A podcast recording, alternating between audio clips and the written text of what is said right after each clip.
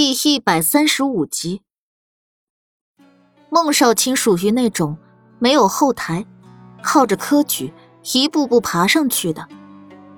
他家没有其他官员家那么大，小小的一个很别致的院子。不曾婚配过，所以家里只有父母以及弟妹。他被凶手勒死在院落里，被家人发现的时候。身体还没凉透，但凶手踪迹全无。苏黎被迎进孟家，孟家几人哭得悲凉。他看了眼孟家院子的围墙，不算太高。繁星，你试试能不能飞过去？哦。繁星一个利落的飞身，只在墙面借一次力，然后。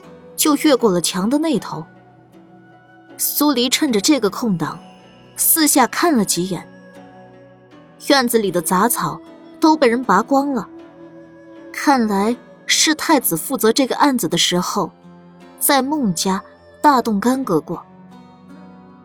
现场被人破坏的太严重，又没像尚书府那样特意保护着，所以他在这个现场。也没有再搜查下去的价值。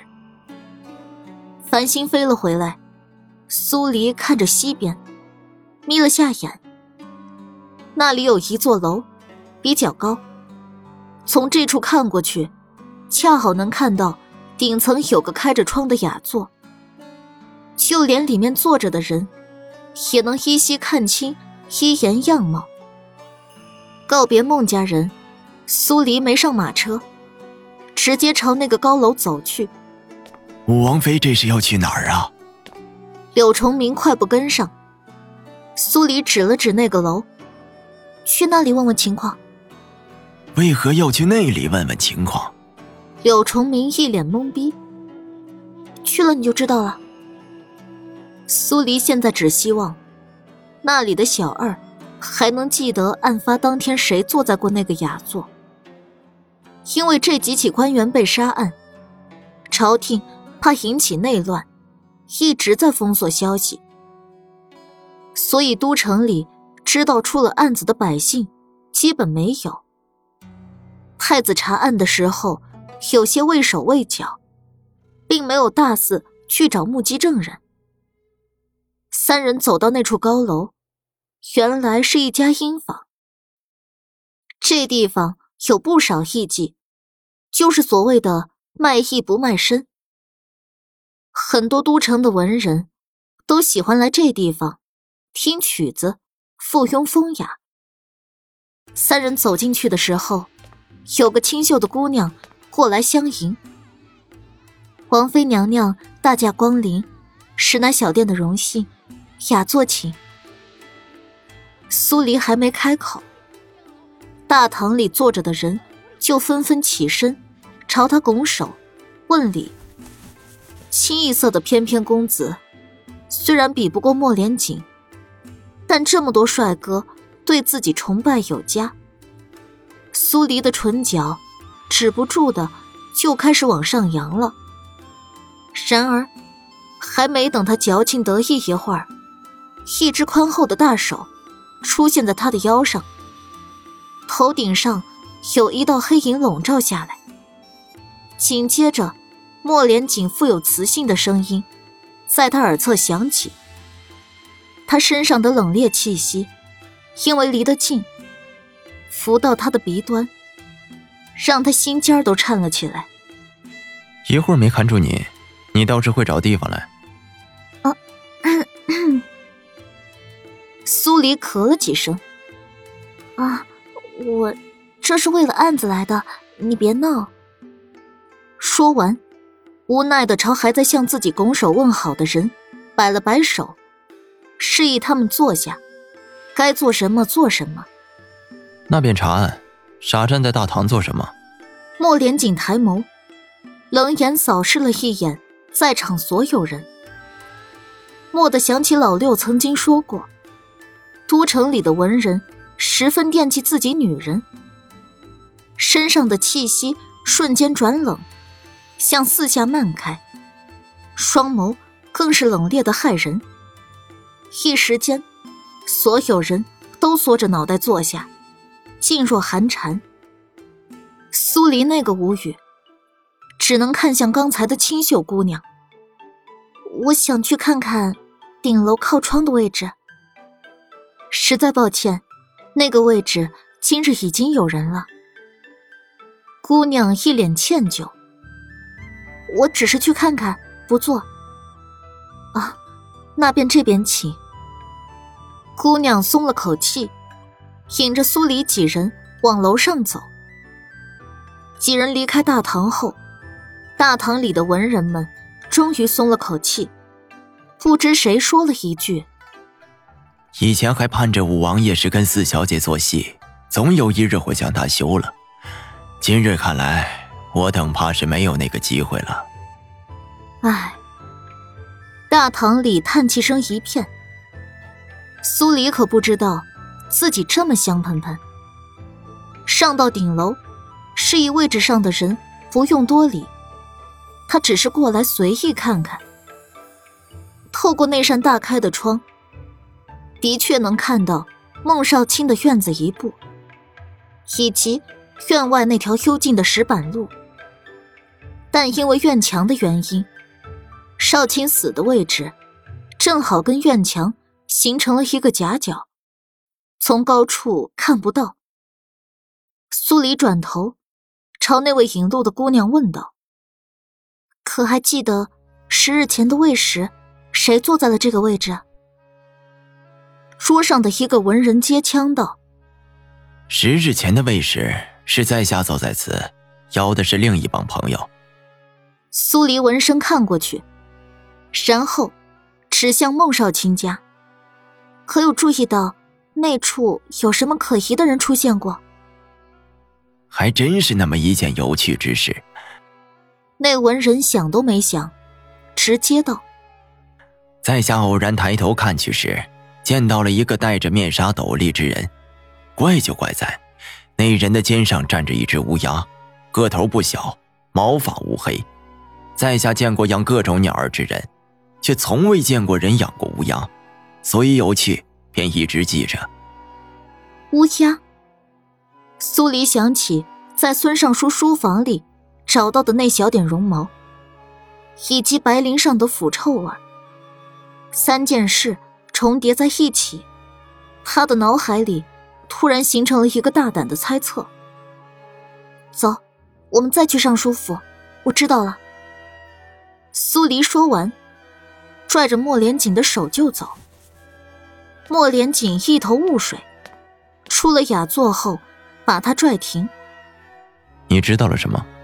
苏黎迎上莫连锦的视线，一字一句道：“我知道凶手是怎么投毒的了。”莫连锦唇角勾起，这女人才短短一日，就识破了凶手谋害孙尚书的方法，他可真是捡到宝了。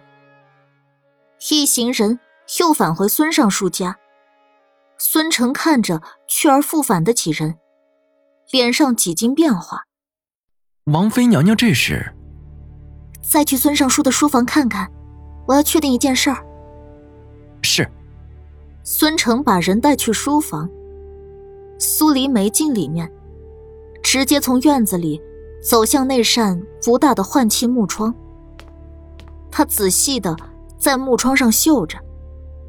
直到在某个地方嗅到了一股几乎微不可闻的腐臭味，他才直起腰身，呼了口气。身边人都好奇的看着他，等他解释。苏黎没卖关子，指指木窗道：“如果我猜的没错，当天禁卫军一直防着凶手，却忽视了一样东西。是什么东西？”孙成迫切的追问：“鸟兽，具体一点，可以说成是乌鸦。”苏黎将那点绒毛拿了出来，给几个人看。这是我在书房里面找到的，很清楚能看出是从鸟兽身上掉下来的。当天孙夫人入内送饭时，那饭食的确是无毒。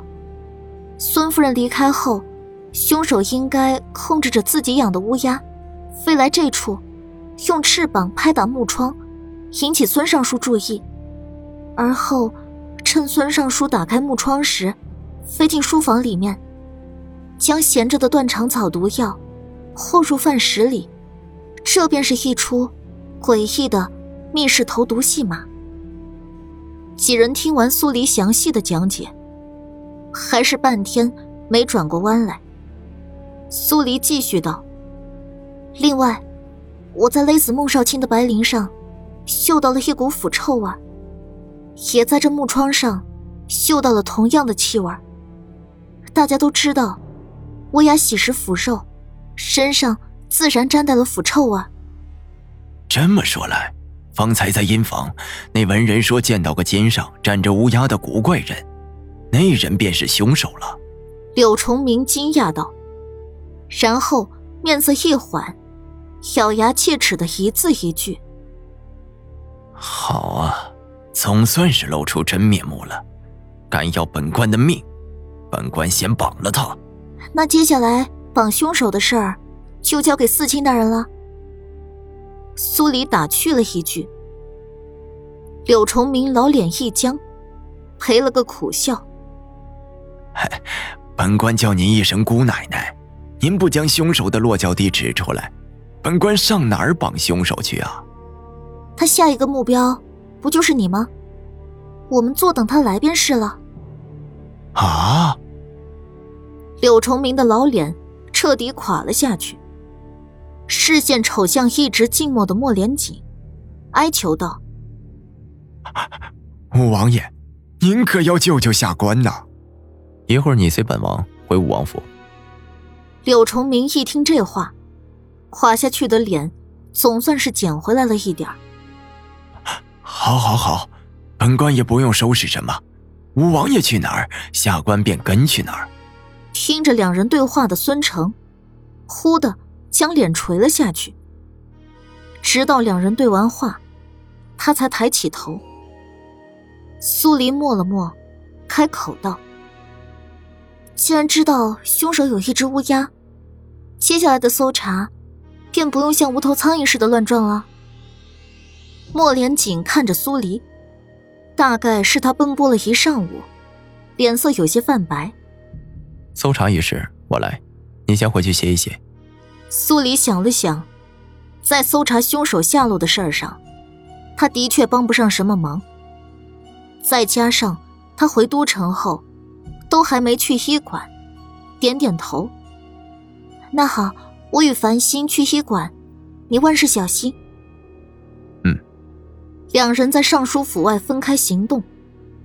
莫连锦带着柳崇明，去安排人手搜查整个都城。苏黎则跟繁星去了医馆，到的时候，正好看见大娃在替一个病患施针。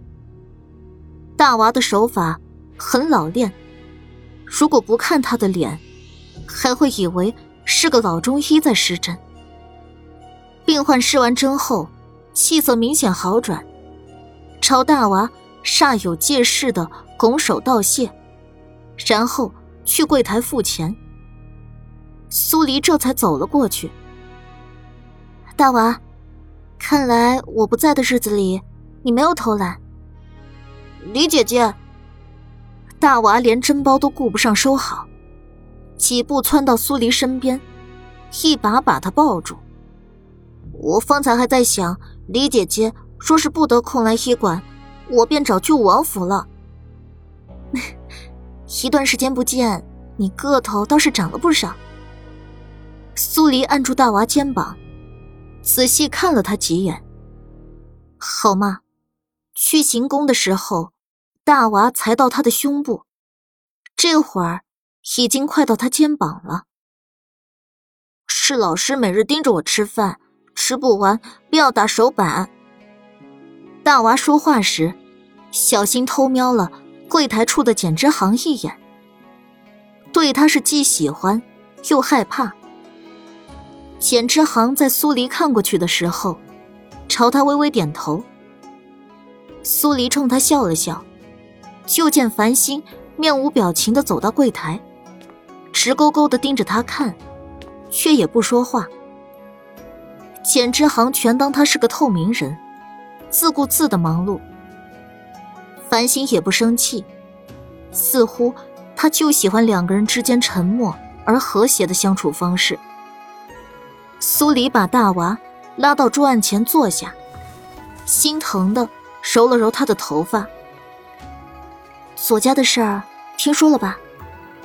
哦。大娃高兴的点头。这下母亲跟弟弟妹妹可以瞑目了。我本来是想让你自己手刃仇人，可是你还小，不应该把仇恨看得太重。所以，我就代劳做了。你叫我一声李姐姐，你的事儿就是我的事儿。我希望你以后可以将心中的仇恨都抛下。李姐姐，老师也是这样跟我说的。所以，我现在已经在学着放下，并且已经放下了许多。苏黎又摸了摸他的头。你能这样？我很高兴。跟我说说，我不在的这段时间里，你在诊治病人的时候遇到过的棘手情况。好，大娃把自己有疑惑的地方都说了出来。